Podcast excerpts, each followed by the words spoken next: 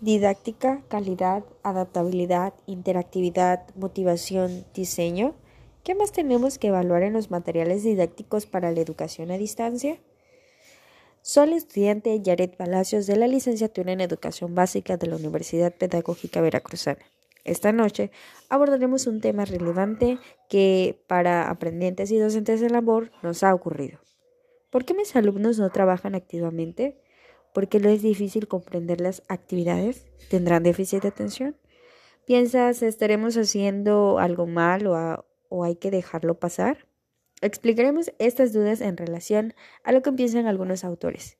Esto es Desarrollo de Material Educativo, un podcast original. Comencemos. Actualmente se está produciendo una revolución tecnológica en el ámbito educativo. Por esa razón, en un marco coherente veremos las pautas que ofrecen autores como Juan Ramón Bautista para que se consiga desarrollar todo el potencial en la enseñanza. Para comenzar, preguntémonos, ¿qué son los materiales didácticos? Bueno, pues son todos aquellos elementos para facilitar el aprendizaje. Se dice también que los materiales didácticos están soportados por diferentes tipos de contenidos del programa educativo y el propósito principal es que el estudiante adquiera determinados conocimientos. Dentro de la clasificación de los materiales didácticos encontramos los materiales impresos, que son libros de texto o enciclopedias, los materiales de área como los de laboratorio, materiales de trabajo y materiales del docente como guías y programas de estudio. Las características de manera general es que deben de ser fáciles, deben de poder trabajarse individual o colectivamente, versatilidad y que se puedan usar con otros materiales. Estos deben ser motivantes y adecuados al ritmo de trabajo de los alumnos. Deben favorecer las habilidades metacognitivas, un esfuerzo cognitivo, que estén disponibles y principalmente que guíen los aprendizajes.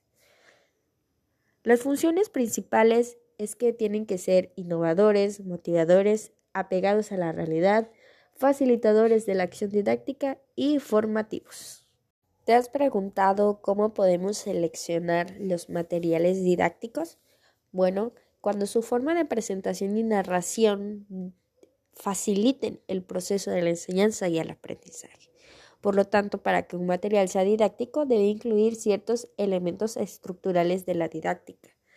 Entre ellos destacan eh, la importancia del aprendizaje, que sean variados, que induzcan a los alumnos a la reflexión y el análisis y que promuevan los valores latentes, ocultos y ausentes.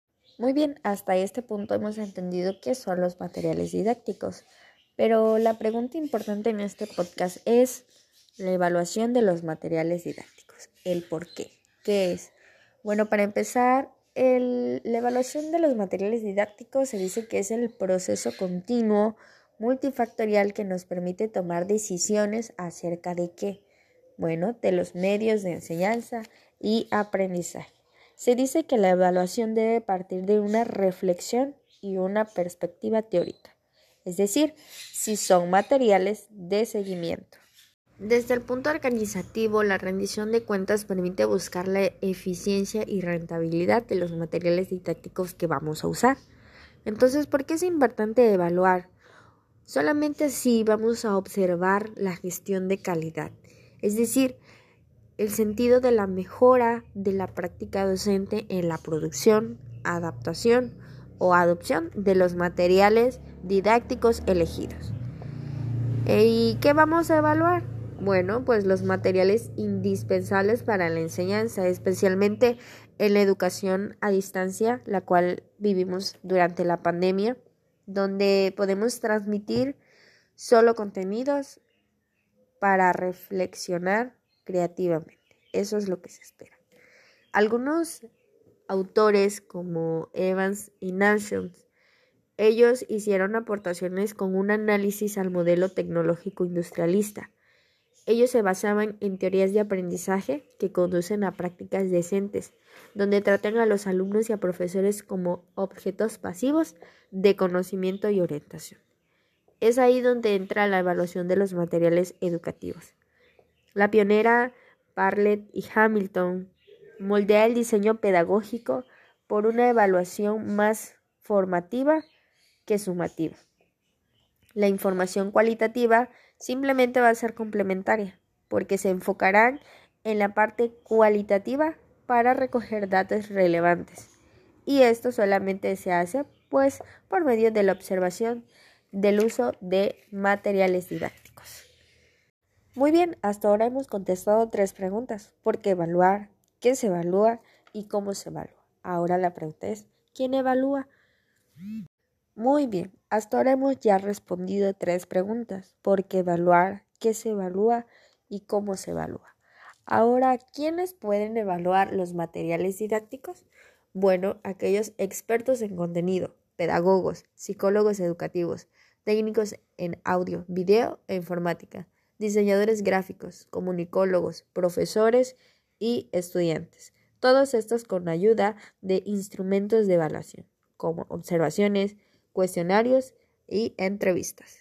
Antes de terminar con la última pregunta, es importante que abordemos al psicólogo Don Randy Harrison, quien en su libro El e-learning en el siglo XXI nos introduce las potencialidades de las nuevas tecnologías para acceder a una educación de calidad utilizando videoconferencias y enseñanzas mediadas por ordenadores, las cuales espera que se desarrollen en nuestros alumnos habilidades cognitivas y dejar atrás el recuerdo de una información prescrita.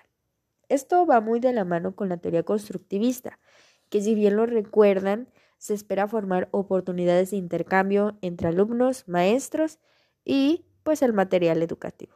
Es decir, que fomente una integración, reconstrucción, se crean nuevos conceptos y significados a través de las actividades planteadas. Es decir, y de manera muy general, se espera llegar a un aprendizaje de profundidad y dejar atrás la memorización de contenidos.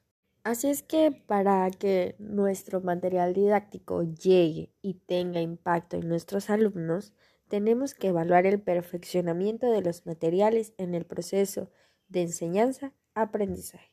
Y para eso evaluaremos la elaboración de los materiales, la selección de materiales, la adecuación de las actividades, las intenciones y el ámbito de aplicación, los componentes, la organización de los contenidos y el tipo de material, si va a ser básico o va a ser complementario, la lengua o idioma en el que se, en el que se escriba, se muestre, se ilustre, la organización didáctica, el material complementario y el formato del material. En resumidas cuentas, podemos evaluar la selección, el contenido, el aprendizaje, su estructura didáctica, la presentación o la estética. ¿Y qué otras cosas más? También entran los aspectos técnicos, la evaluación, la rentabilidad, es decir, el costo-beneficio, la interacción e interactividad y lo más importante, el impacto que éste logre tener. Muchas gracias por acompañarnos. Yo puedo apropiarme de que la creación de material didáctico es una labor compleja. Requiere de un proceso y puntos de vista profesionales, técnicos y teóricos. Es un proceso largo, desde el inicio con la identificación de las necesidades de nuestros alumnos y el contexto donde nos ubiquemos, hasta la reproducción y difusión del mismo. Hoy llegamos al final de la primera temporada de Desarrollo del Material Educativo, un espacio que disfruté mucho. Espero les haya servido el contenido, con mucha dedicación para ustedes. Hasta la próxima. Producido y dirigido por Jared Itzel Hernández Palacios.